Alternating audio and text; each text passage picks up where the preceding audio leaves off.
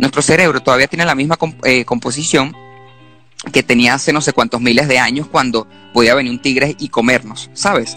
Entonces nuestro cerebro está como educado para siempre estar pendiente de lo negativo y tenemos un cerebro prehistórico en una época moderna. Entonces, por eso viene la ansiedad y por eso los miedos y por eso los pensamientos negativos. Entonces, sabiendo que tenemos ese cerebro, tenemos que domarlo. Entonces, para mantenerse positivo, ah, mira, ahí está Susana que está suscrita a, a no sé cuántos periódicos. Yo le he dicho, señores, no lean noticias. Porque es eso, a uno le encanta leer noticias por ese cerebro reptil de qué estará pasando, qué puede pasar,